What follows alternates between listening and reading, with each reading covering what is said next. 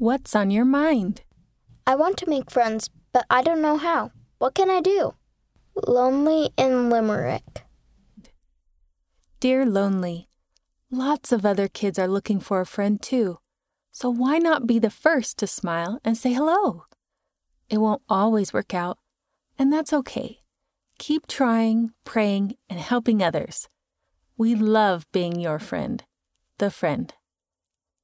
You could say something kind, help out, ask a question, introduce yourself, or do something fun together.